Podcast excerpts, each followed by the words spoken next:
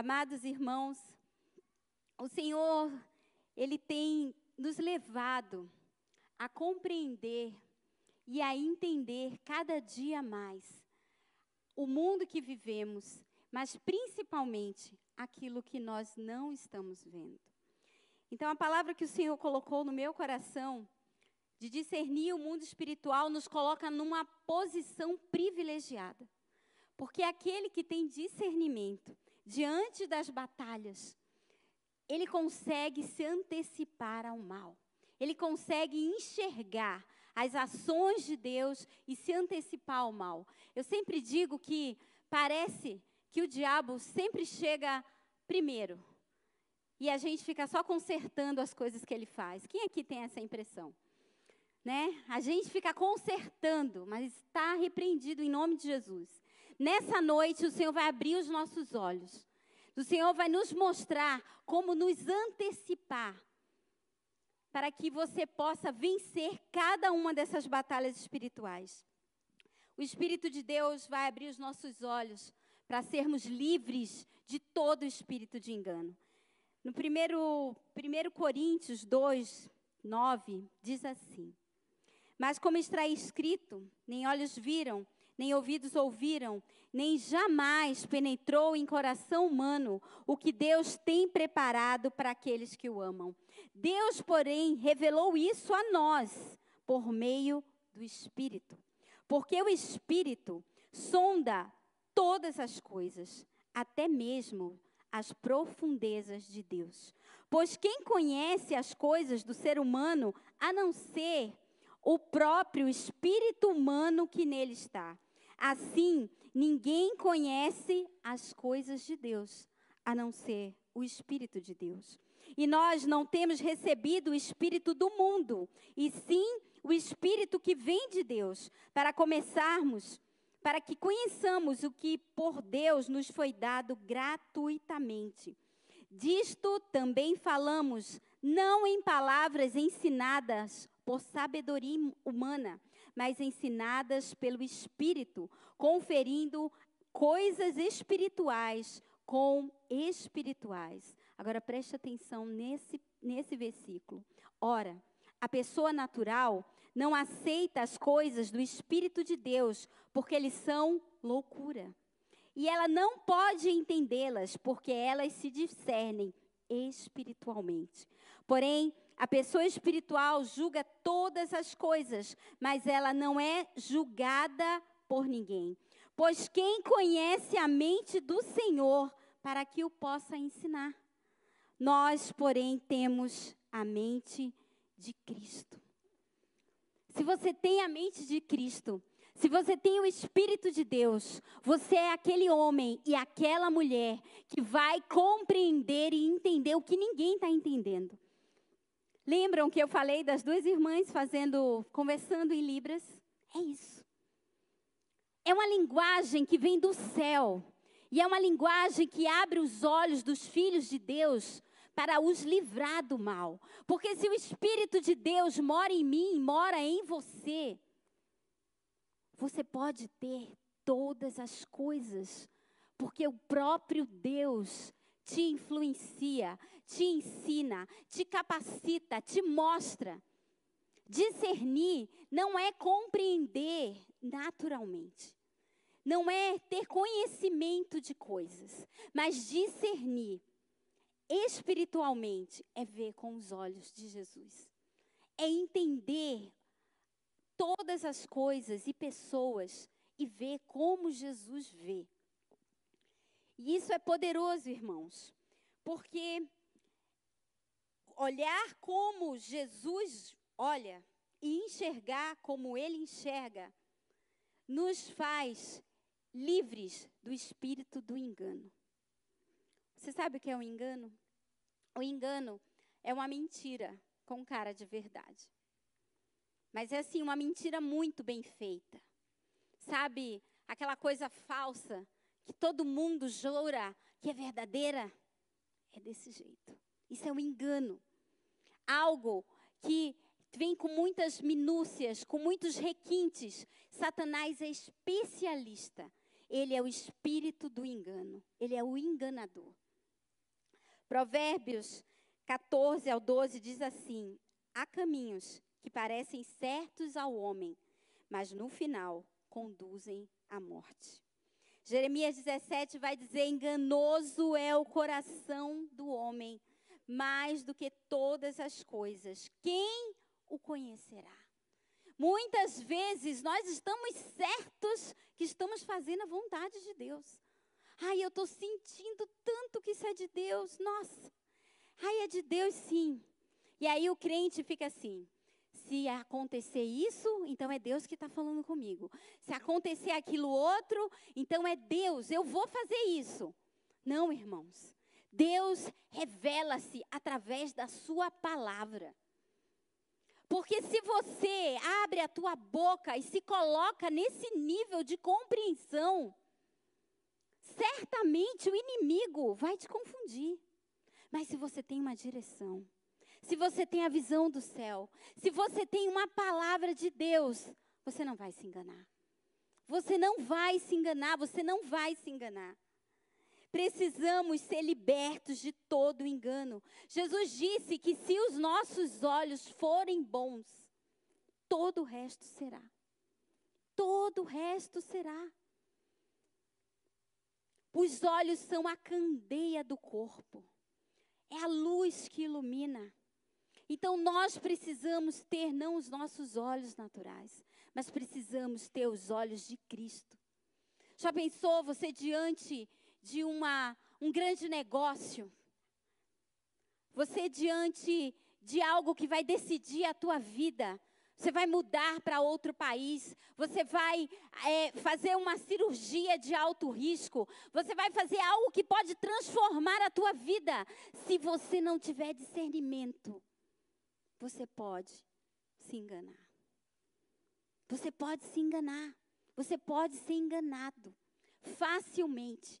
Então, o discernimento é um dos maiores dons que existem. No livro de Samuel, 1 Samuel 16, o Senhor diz que ele não olha a aparência, mas ele olha o coração. O coração. A Bíblia diz, irmãos, que Satanás, ele pode vir transvestido de anjo de luz. Ele pode tomar a forma que ele quiser. Ele pode se materializar em qualquer lugar, com qualquer coisa. Agora, se você tem os olhos de Jesus, se os teus olhos são uma candeia, se você foi iluminado e você tem a mente de Cristo, não, não, porque o Espírito Santo vai te dizer: não, filho, não é esse o caminho, é esse. Você vai deixar Jesus passar na tua frente. E se você só vai por um caminho, por onde ele já passou. Nós precisamos ver como Jesus vê. Porque somente com esse olhar nós vamos ser libertos do espírito de engano. Segundo Coríntios 4, 4 diz assim: nos quais o Deus desse século cegou o entendimento dos incrédulos. Satanás cega o entendimento, trazendo o espírito de confusão, de divisão. Quem aqui está tudo bem em casa e de repente parece que acontece um negócio? Ou lá no seu trabalho, onde você esteja. E você está certo do que você vai fazer e de repente aquilo é roubado. Aquilo escorre pelas tuas mãos, espírito de confusão. Começa a repreender, começa a quebrar. Naquele momento, na tua voz interior, junto com Deus, ora em silêncio, Senhor, me dá discernimento. Abre os meus olhos. Me livra de todo engano, de toda mentira, de toda manipulação de Satanás. Me livra. Nós precisamos, irmãos, vencer a cegueira espiritual. E, em primeiro lugar, eu entendo que para nós vencermos a cegueira espiritual, nós precisamos vencer a desobediência. A desobediência, ela nos impede de ver o caminho claramente.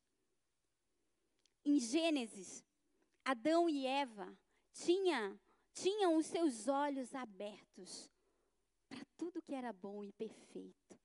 Aquele era um lugar onde não se tinha falta de nada. Os olhos deles foram abertos pelo próprio Deus para a luz. Eles não tinham o conhecimento do mal. Mas, quando o pecado entrou, os olhos deles se abriram para as trevas.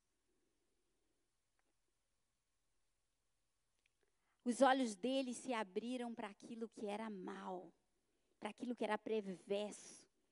Ali a contaminação entrou naquela família. O primeiro assassinato sobre a terra, porque um irmão queria aquilo que era do outro, a cobiça dos olhos. Os olhos que estavam na luz, mas que foram abertos para as trevas. Mas Jesus veio, irmãos. Jesus veio e ele tirou os nossos olhos das trevas para a luz. Jesus abriu os olhos dos cegos, cegos de nascença, cegos espirituais, para a luz que é Ele. E é sobre isso que nós vamos falar essa noite. Porque Deus quer abrir os teus olhos, amém? para que você não seja confundido, para que você não seja manipulado, para que você não seja enganado. Como é fácil ceder ao nosso coração. Como é fácil ceder aquilo que a gente pensa. Ah, eu acho que é assim. Eu penso que é assim, irmãos. O nosso coração é corrupto. O nosso coração nos engana.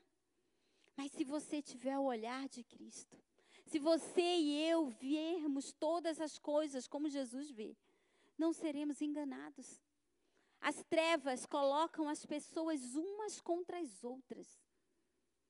E nós guerreamos com as pessoas. E o diabo fica só cirandando no meio do povo de Deus. Está amarrado isso em nome de Jesus. Está cancelado na nossa vida. A desobediência não pode fazer parte do teu coração, da tua vida. A Bíblia diz em Deuteronômio 28 que se você ouve a voz de Deus e o obedece, as bênçãos vão te perseguir, vão te alcançar. Você não corre atrás de nada, tudo corre atrás de você. Então agora faz um exame de consciência e diz: Senhor, sonda o meu coração. Eu tenho sido desobediente. Eu tenho corrido atrás de tantas coisas, tenho me cansado, tenho me confundido. Sonda meu coração, Senhor. Vê se há em mim algum caminho mal. E como Davi disse, guia-me pelo caminho eterno. Amados, precisamos experimentar da bondade de Deus que faz a bênção nos perseguir, faz a bênção nos alcançar.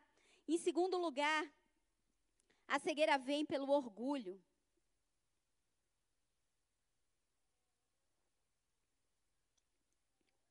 O apóstolo Paulo, ele era um dos líderes do Sinédrio.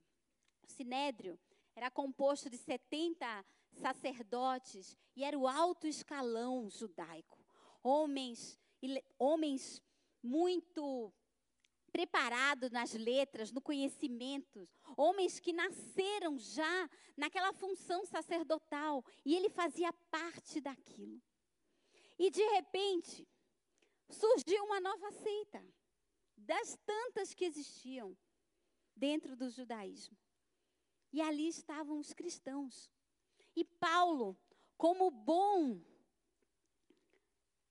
operador do sinédrio, começou a perseguir aqueles homens, porque eles eram hereges. Eles achavam que tinham um Messias. E ele achava que estava fazendo o que era certo.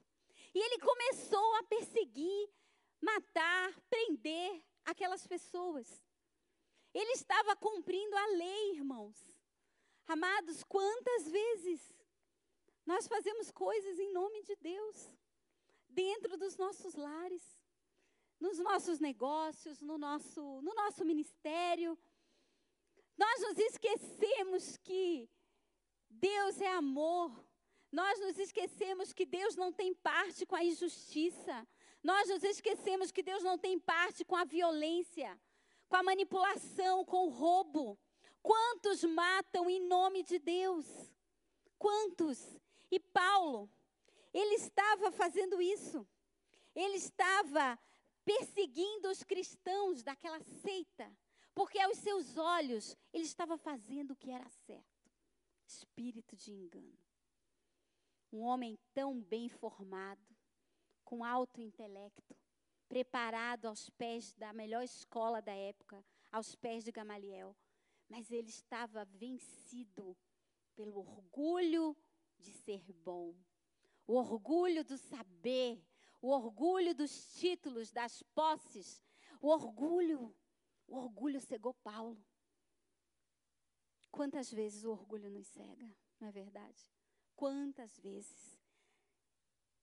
As pessoas dizem, é Deus. Não é, queridos. Não é Deus. Deus não faz essas coisas.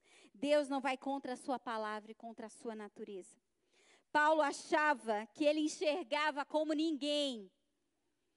Ele achava que os inimigos eram aqueles homens e aquelas mulheres que cresciam a cada dia daquela seita. E ele que estava cumprindo o seu papel de defender aquela religião, prender, matar. E naquele dia, naquele dia, o dia amanheceu. E Paulo disse: Eu vou para Damasco porque lá tem um grande número de homens que se reúnem mulheres dessa seita. Mas Paulo não sabia que naquele dia ele ia encontrar uma luz mais forte do que a luz do meio-dia. Uma luz tão forte que iria revelar as trevas interiores dele. Irmãos, nós precisamos ter um encontro com Jesus. Nós precisamos ter um encontro com Jesus poderoso, que nos segue das nossas trevas, das nossas convicções, dos nossos achismos, do nosso orgulho, do nosso jeito de ser. Nós precisamos encontrar com Jesus. Paulo não sabia, mas em Atos 26, diante do rei Agripa, ele testemunha e diz assim: Com isso em mente, Atos 26, do 12 ao 18. Com isso em mente, eu parti para Damasco, levando a autorização dos principais sacerdotes, e fui por eles comissionado. Ao meio-dia, ó rei, enquanto eu seguia pelo caminho, eu vi uma luz no céu, mais resplandecente que o sol que brilhou ao redor de mim e dos que iam comigo. E caindo todos nós por terra, ouvi uma voz que falava em língua hebraica: Saulo, Saulo, por que você me persegue? É duro para você ficar dando coice contra os aguilhões. Então eu perguntei, Senhor, quem é você? A qual o Senhor respondeu: Eu sou Jesus, a quem você persegue. Mas levante-se e fique em pé. Eu apareci a você para constituí-lo ministro e testemunha tanto das coisas em que você me viu, como das, daquelas pelas quais ainda lhe aparecerei. Eu vou livrar você do seu próprio povo e dos gentios, para os quais eu envio, para abrir os olhos deles e convertê-los das trevas para a luz e do poder de Satanás para o poder de Deus a fim de que eles recebam remissão de pecados e herança entre os quais são sacrificados pela fé em mim. Irmãos, quantas vezes nós perseguimos coisas, ideias, pessoas, filosofias, quantas vezes sonhos que não são de Deus. E quanto nós não tivermos esse encontro com Cristo, vivo e manifesto, com a luz que é Jesus, nós vamos ficar no engano, achando que estamos fazendo o que é certo. Paulo precisou se encontrar em trevas para enxergar a verdadeira luz, para entender o engano que ele vivia. Sem comer, sem beber, por três dias ele ficou. Três dias como que morto. Ele ficou em trevas para poder ressuscitar ao terceiro dia. Porque aí o Senhor envia um homem, um homem simples, chamado Ananias, para tirar as escamas dos olhos de Paulo. Somente assim, Paulo começou a ver como Jesus via. Seus olhos espirituais foram abertos, o discernimento veio. O discernimento é um dom precioso que Deus dá aos seus filhos. Ele morreu para a sua carne, para ressuscitar no espírito. Ele morreu. O que precisa morrer na sua vida hoje? O que te fere? O que te constrange? O que te ofende? Que faz com que você seja paralisado, paralisada. Você se levanta com tanta coragem, com tanta disposição, com tanta fé, mas aí vem uma palavra que te paralisa. Vem um olhar de alguém que te enche de medo. E você diz: Eu não vou conseguir. Isso não é para mim. Engano, irmãos. Engano. Engano. O número 3 significa o tempo da ressurreição. E eu creio no meu coração que Paulo teve os seus olhos cegos para ter a sua visão curada. Quantos aqui, essa noite, querem ter a sua visão curada? Amém? O Senhor vai curar a nossa visão, o Senhor vai curar a tua visão. As trevas daqueles três dias geraram em Paulo uma força interior que ele não conhecia.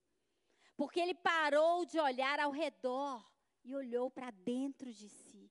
E quando ele olhou para dentro de si, ele encontrou o Deus vivo. Para de olhar ao teu redor. Para de olhar para aquilo que diz não para você, para aquilo que diz não é para você, você não consegue. Olha para dentro de você. Jesus está aí. Ele vai curar a tua visão. Ele vai te renovar. Ele vai te dar ideias. Ele vai te dar estratégias. Como mostrou para Paulo naqueles três dias de cegueira natural. Ah, irmão, a cegueira natural produziu em Paulo olhos espirituais. Porque aqueles olhos iam ver aquilo que homem nenhum ainda tinha visto. Ele foi ao terceiro céu. Eu creio que aquela visão do céu, do trono de Deus, levou Paulo a cumprir a sua carreira. Eu creio que quando Paulo estava preso, quando Paulo estava em naufrágio, quando Paulo estava apedrejado, quando ele estava com fome, ele fechava os olhos e via a luz que era Cristo. Eu creio que quando ele queria desistir, quando ele estava desanimado, quando ele estava enfermo, quando ele estava sendo perseguido, ele fechava os olhos e a visão de Jesus dizia: vá além, não pare, não desista. É isso que o Senhor fala para você essa noite. Não desista, feche os teus olhos e veja Jesus.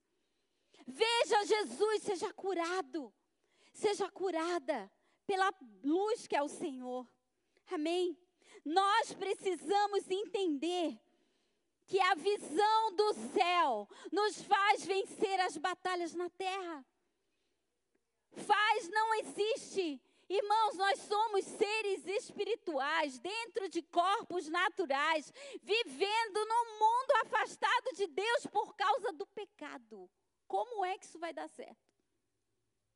Porque Deus mora em todo aquele que entregou a vida a Cristo. Porque Deus quer te dar visão para você se antecipar ao mal. Deus quer te dar visão para você não ser manipulado, manipulada. Para você não viver no medo no conformismo, perseguindo coisas que não são para você. Amém? Em nome de Jesus. Diante do rei, Paulo declara, Atos 26, 19: Assim, ó rei Agripa, eu não fui desobediente à visão celestial.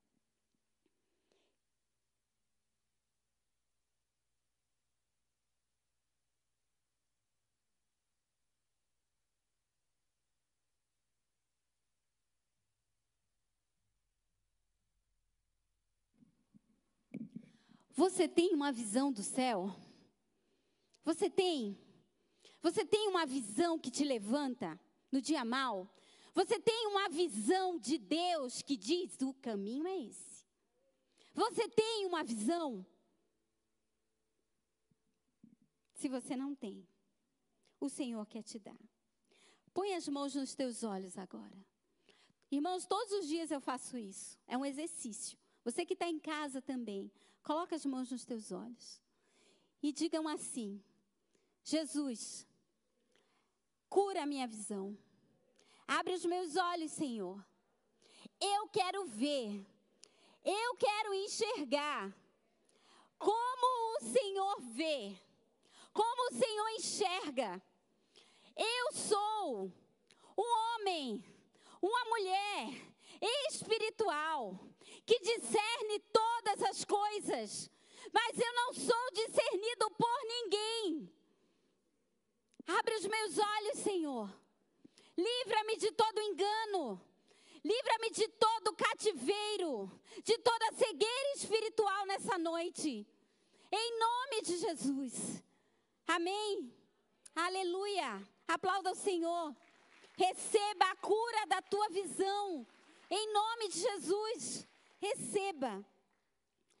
Em terceiro lugar, a intimidade com Deus e a consagração vencem a cegueira espiritual. Irmãos, o pior cego é aquele que não sabe que é cego. Muitas vezes, muitas vezes, nós estamos vivendo circunstâncias, estilos de vida que você pensa que está tudo certo. Você pensa que está tudo ótimo, que está tudo ok, que não precisa mudar nada. Tanto quantos vivem assim, parece que estão livres, mas estão aprisionados. Aquele filme Deus não está morto. Ele tem uma cena incrível, e até o Alisson já falou aqui, mas eu acho tremenda. Porque aquela mulher, a mãe daquele homem que estava ali tripurdiando dela, dizendo que ela tinha Alzheimer, que ela não sabia de nada e que ela era uma pessoa tão boa, que serviu a Deus a vida inteira. Olha para você, mãe, você está aí nessa cadeira, você não sabe nem o que você comeu de manhã. Mas eu, olha para mim, mãe, eu tenho saúde, eu sou bem-sucedido, eu tenho tudo que o dinheiro pode comprar. Cadê o teu Deus? E aí, aquela mulher diz assim: tem pessoas que moram dentro de uma gaiola de ouro e a porta está aberta. E o diabo dá tudo para elas para que elas não precisem de Deus. Elas entram e elas saem daquela gaiola, a porta está aberta. E elas vão vivendo a vida assim. Mas um dia, sem que elas esperem, Satanás fecha a porta. E ela não tem mais como sair. É isso. É exatamente isso. Estilos de vida, modos, costumes que não são para nós e que nos levam a cativeiros. Daniel era um príncipe, um príncipe hebreu, que morava num palácio na Babilônia. Mas aquele palácio era uma cela, era sua prisão. Ele comia as melhores comidas que alguém pode comer, mas eram comidas consagradas a demônios. Ele se sentava na mesa de um rei, mas aquele rei não tinha parte com Deus dele. E para que Daniel não se contaminasse enquanto Deus o colocou ali, ele precisou se consagrar.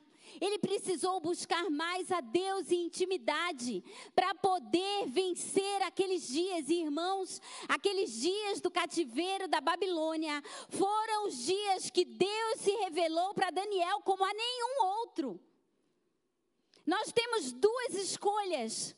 Ou sucumbimos na nossa dor, nas nossas perdas, nas nossas necessidades, naquilo que ninguém pode te dar. Ou você se agarra com Deus e vive os melhores dias da tua vida. Porque é isso que o Senhor faz. O Senhor faz isso. Porque naquele tempo, Deus se revelou para aquele homem como ele não se revelou a nenhum outro. Porque ele dizia: Eu vou me encontrar com o coração de Deus. Porque o meu Deus é o Deus do oculto e do escondido. Não há nada que ele não saiba. Não há nada que ele não entenda. Não há nada que ele não revele. Irmãos, Daniel era um homem tremendo. Um homem íntegro. Um homem que não se corrompeu. Mas você tem uma coisa que Daniel não tinha. Você tem Deus dentro de você. Ele tinha Deus sobre ele. Ele não tinha Deus dentro dele. Você tem. Você tem. Então não desista. Não pare. Não se amedronte. Não se encovarde. Não deixa de ninguém dizer você não pode, você não consegue. Esse lugar não é para você. Mentira do diabo. Deus não te coloca em projetos frustrados. Se você está sendo guiado pelo Senhor, você pode até estar passando por essa luta, mas você vai vencer. Você vai vencer em nome de Jesus. E você sairá fortalecido. Você sairá com novos dons. Porque Daniel começou a sonhar e a ver, mas ele não entendia nada. Ele não entendia nada. Isso aconteceu comigo. Quando eu me converti, Deus começou a me dar dons que eu não entendia. E o Espírito Santo disse: Vá ler o livro de Daniel. Veja o que ele fez. E eu vi que Daniel jejuava e orava. E Deus trouxe a revelação, Deus trouxe o conhecimento da palavra, porque nós temos uma palavra viva e revelada. Esse é o maior dom que existe, é a palavra de Deus, revelada aos homens. E Deus quer se revelar para mim e para você. Em nome de Jesus, a palavra de Deus vai nos ensinar no Salmo 25, 14, que Deus revela os segredos do seu coração para aqueles que lhe são íntimos. Então, se agarra com Jesus, irmão se agarra com ele, fica colado nele, não solta ele para nada. Aonde você for, leva o Senhor. Leva o Senhor. Leva ele. Ah, mas eu estou em pecado, leva ele. Salmo 139 diz que se você estiver no céu, Deus voa com as asas e ele vai estar no céu com você, mas você vai para o inferno, Deus faz uma cama e se deita com você lá. Porque tudo ele tem domínio no céu, na terra e abaixo da terra. Se você vive um cativeiro, se você tem um vício, se você tem algo que te persegue e você ainda não conseguiu vencer, leva Jesus. Porque é somente andando com Ele é que você vai conseguir vencer isso é que você vai conseguir isso. O discernimento vai trazer para você o entendimento de onde você vive. Você vai entender que não é um palácio, é uma prisão. Você vai entender que não são boas comidas, são restos de demônios que Satanás tem te oferecido. Você vai entender que essa confusão que tem no teu lar não é contra o teu marido, a tua mulher, os teus filhos, contra o teu chefe. Não, é o diabo. Porque é ele que faz isso. Ele coloca as pessoas uma contra as outras. Daniel, do 9 ao 20, ao 23, ele começou a jejuar. E aí ele vai dizer aqui, isso é muito precioso, Deus me deu essa palavra nos dias mais difíceis da minha vida. Enquanto eu falava, orava e confessava o meu pecado e o pecado do meu povo de Israel, e lançava a minha súplica diante do Senhor, meu Deus, pelo Monte Santo do meu Deus, sim. Enquanto eu assim orava, Gabriel, o homem que eu tinha visto na minha visão anterior, veio rapidamente voando e tocou em mim. E era a hora do sacrifício da tarde. Ele queria me ensinar e ele falou comigo e disse: Daniel, agora eu vim para dar a você inteligência e discernimento. Quando você começou a fazer as suas súplicas, foi dada uma ordem e eu vim para explicar tudo a você, porque Deus te ama muito. Irmãos, que lugar é esse? Que você ora, que você jejua e que imediatamente Deus envia o anjo para abrir os teus olhos, para te dar entendimento, para te dar inteligência. A Bíblia diz que a inteligência de Daniel foi aumentada dez vezes mais do que a todos os outros homens. A ciência diz que nós só conseguimos usar 10% da nossa capacidade intelectual. Faz as contas, é bem fácil. Então, aquele homem, tocado pelo poder de Deus, ele usava toda a sua mente 100% de Deus era a mente de Daniel. Então, quando você começar a pensar bobagem, quando o diabo começar a falar besteira na tua cabeça, bota a mão na tua cabeça, irmão. E diz: Eu te repreendo, Satanás, em nome de Jesus. Martinho Lutero fazia isso.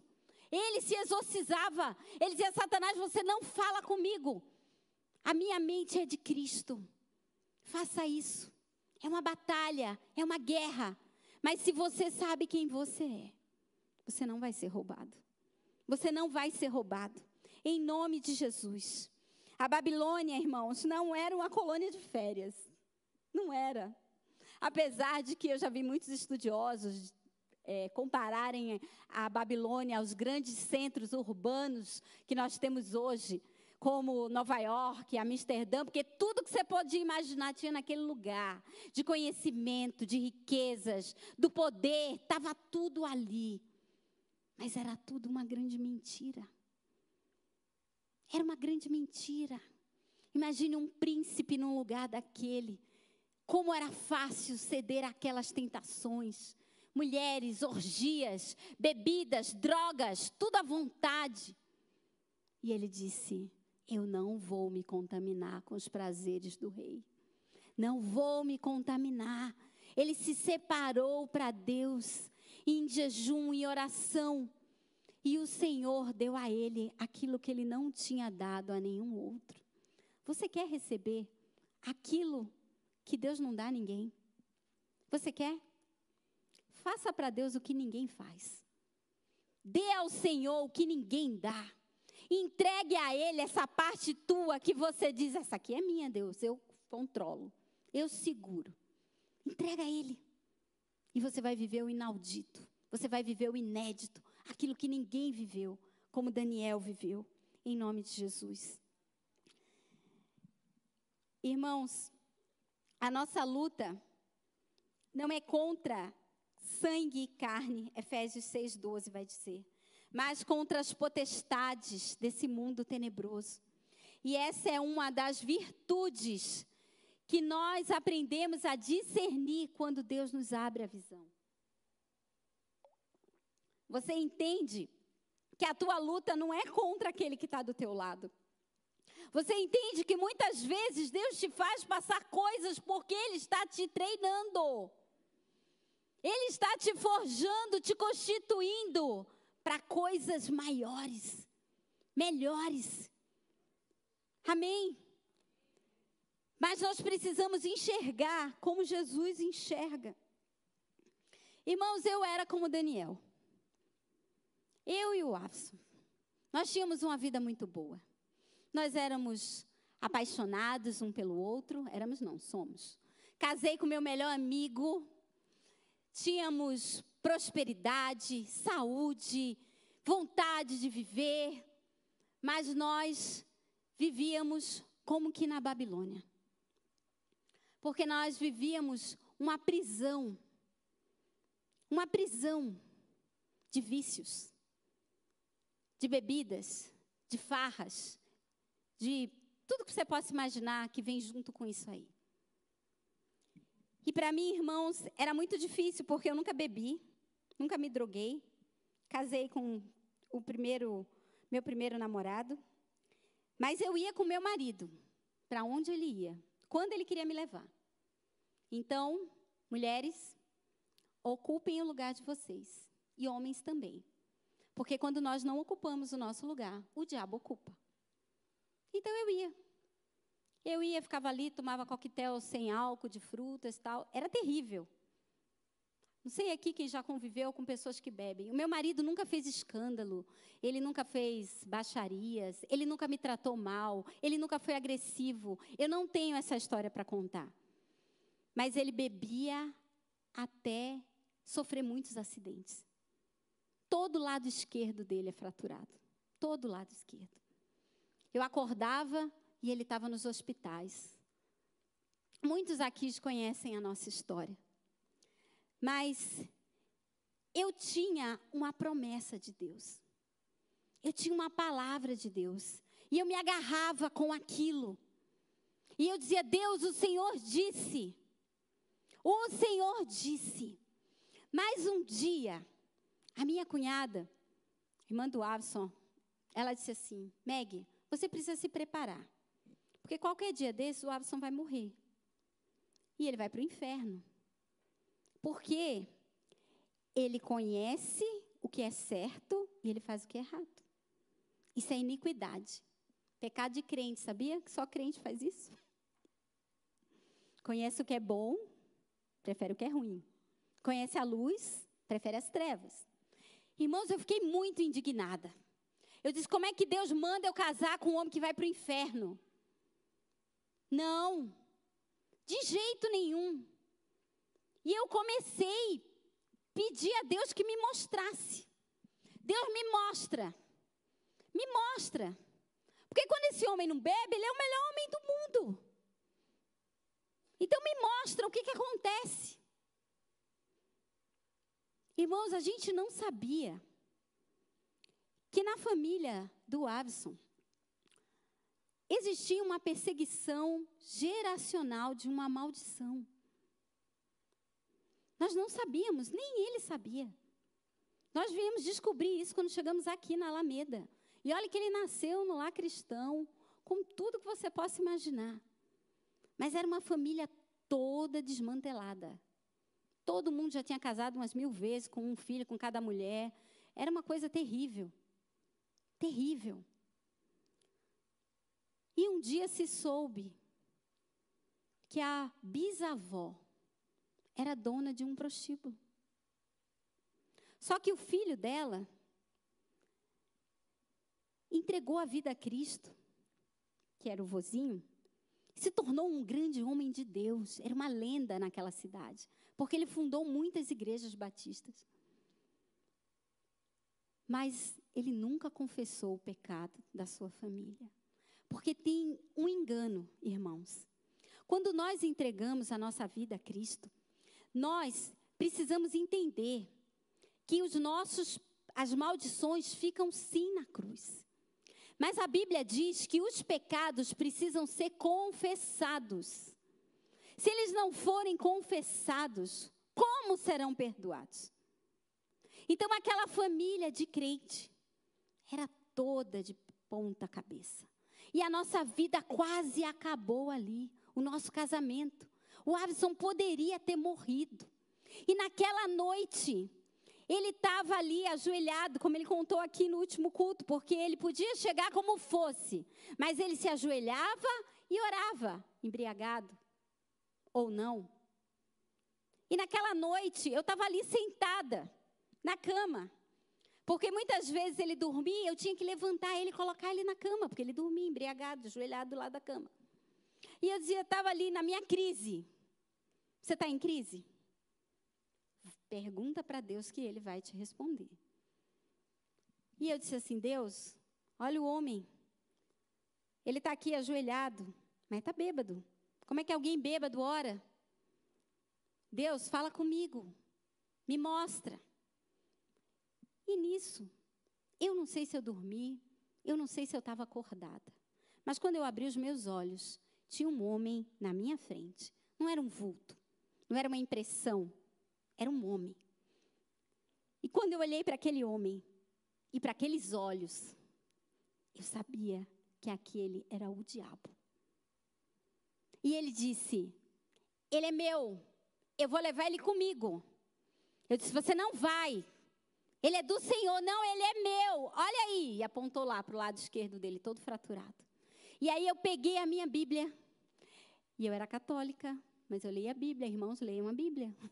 leiam a Bíblia. Eu peguei a minha Bíblia e eu disse: "Não, esse é o vaso escolhido por Deus.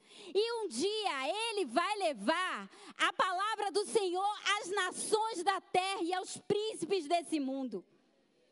E naquele momento aquilo deu uma gargalhada e sumiu. Irmãos, eu nunca tinha tido uma experiência como essa. Eu não sei se você já teve. Poder ver as trevas. Poder tocar nas trevas. Mas Deus precisou fazer aquilo para eu entender com quem eu estava guerreando. Não era contra o meu marido, era contra Satanás. Eu não sabia da perseguição, a gente não tinha entendimento nenhum de nada. É por isso que nós ensinamos aqui todas essas coisas. Para que você não se vire contra as pessoas, para que você não desista das pessoas. Porque naquele momento, algo Deus fez comigo. Eu olhei para o meu marido com um amor que eu nunca tinha sentido. Eu achava que eu amava tanto ele. Amava nada. Não. No dia que eu vi o mal sobre ele, querendo matar ele, eu comecei a amar ele como Jesus amava. Eu me posicionei.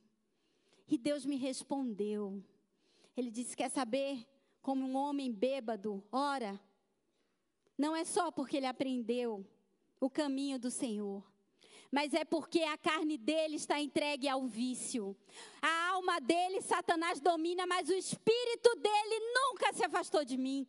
Nunca se afastou de mim. O espírito dele clama por salvação. O espírito dele diz: Senhor, me liberta, Senhor, me liberta, Senhor, me liberta. Você não ouve, filha, mas eu ouço o tempo todo. Você precisa entrar nesse lugar de misericórdia. Você precisa entrar nesse lugar de compaixão. Entender que a tua guerra não é contra as pessoas, Satanás quer te ferir para você parar, para eu parar, para nós desistirmos daquilo que Deus tem para nós. E você pode perguntar, Meg, tudo mudou? Não, irmãos, não, tudo não mudou, não. Não foi assim da noite para o dia, porque eu precisava ser transformada. Eu precisava ser alcançada também. Deus não faz uma coisa só de um lado, Ele faz na, no, na casa toda. Na casa toda. Deus guardou os meus filhos, meus filhos sabem de todas essas histórias, porque nós os contamos. Mas eu passei sete anos casada sem engravidar. No dia que o Alisson voltou para a igreja, que ele se converteu, que ele começou a caminhar com Cristo, que ele se ajeitou e foi liberto, eu fiquei grávida. Porque Deus não ia permitir que o meu bem mais precioso, que são os meus dois filhos, vissem aquilo. Não, eu tinha uma palavra, eu tinha uma promessa, eu tinha uma visão como Paulo. Deus me mostrou as trevas para não ser enganada por elas. Essa é a minha visão. Sempre que alguém vai me ferir, Deus me mostra o que é. Meg, você não se magoa? Me magoou. Você não se fere? Sim, eu me firo. Mas eu logo já me ajeito. Lembro da minha avó, para de chorar, vamos, vamos, se ajeita. Vamos lá. Não é contra eles que você está guerreando. Não, é contra o diabo, é o cão, gente. É Satanás. Você entende isso? É ele que veio para matar, roubar e destruir. Não são as pessoas. Não são. E isso é em todas as áreas. Isso é na igreja. As maiores lutas relatada nas cartas paulinas são dentro da igreja, com os irmãos. Os irmãos da fé. Porque a gente vai um afiando o outro, é o ferro afiando o ferro. Mas foi Deus que nos juntou, porque vamos juntos para o céu. Amém. Então não desista, não pare. Eu queria convidar os levitas para virem aqui. Eu queria convidar você a se colocar em pé. Você que tem cedido aquilo que você vê. Você que tem cedido aquilo que tem ferido o teu coração. Você que está desanimado, cansado. Essa foi uma semana de muito jejum, muita oração pelos nossos amados que estão lá na casa do oleiro. E Deus vai fazer uma obra poderosa. Poderosa. Ore dia e noite, dia e noite, dia e noite. Amém? Porque depois daquele dia, o Espírito Santo me disse: unja a casa toda, unja comida, unja água, unja roupa, ocupe todos os lugares da sua casa, para que não haja nenhum espaço para o diabo ocupar. Unja teu marido dormindo, unja os olhos dele. Unja tudo. Eu faço isso até hoje. Já viram aquele meme que tem as mães crentes orando pelos filhos dormindo? Eu faço isso. Vai lá, Jesus, toca na Ingrid, no Lucas. A gente precisa cercar, gente, a nossa casa. A gente precisa cercar a nossa família.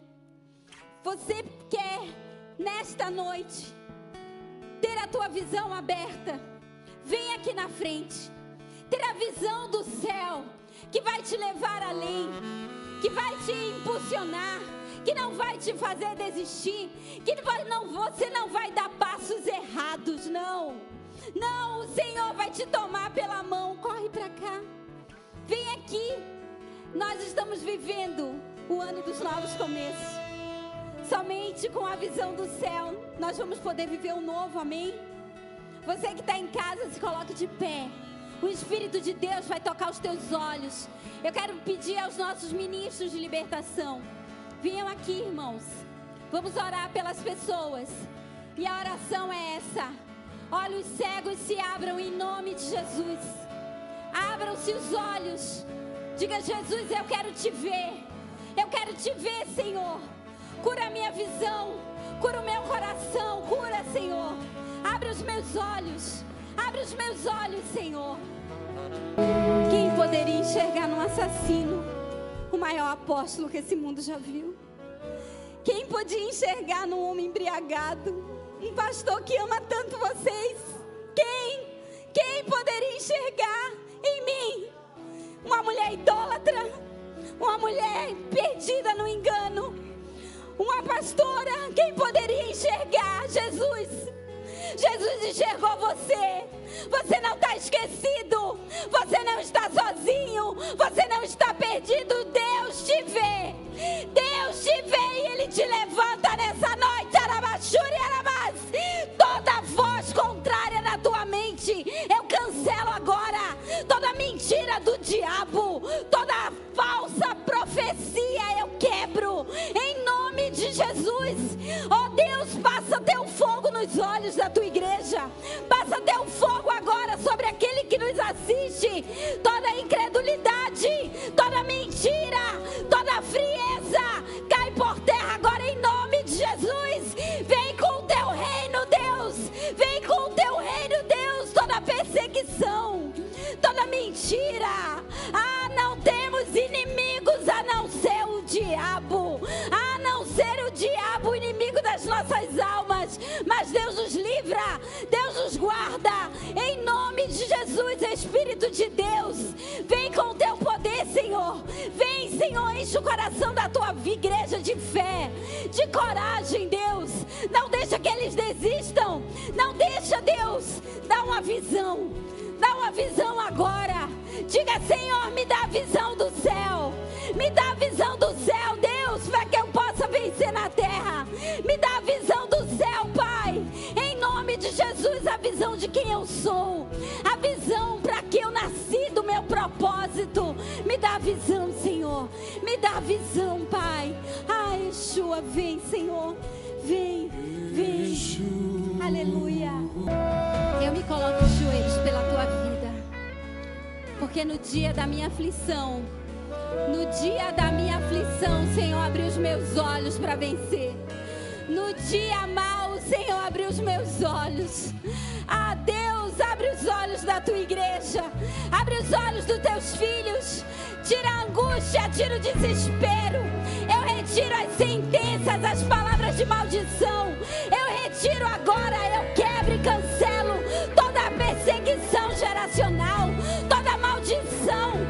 colocada na cruz de Cristo, em nome de Jesus.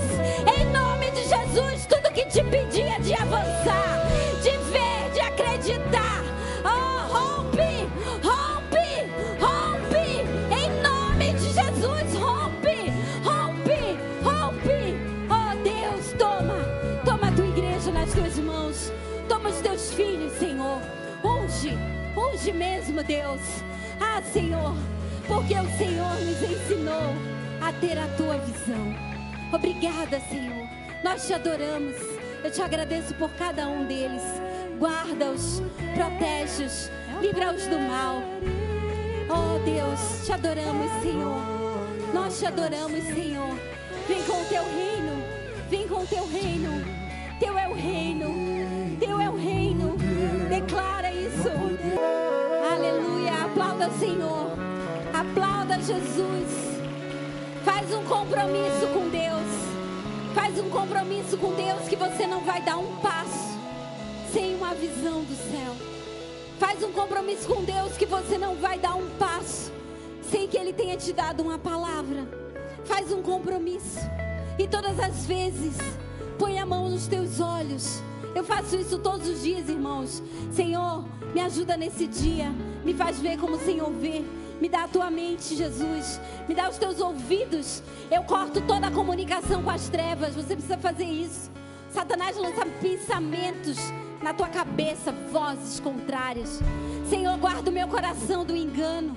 Guarda, Senhor, meu coração da frieza, da dureza, da apostasia, da incredulidade. Guarda, Deus.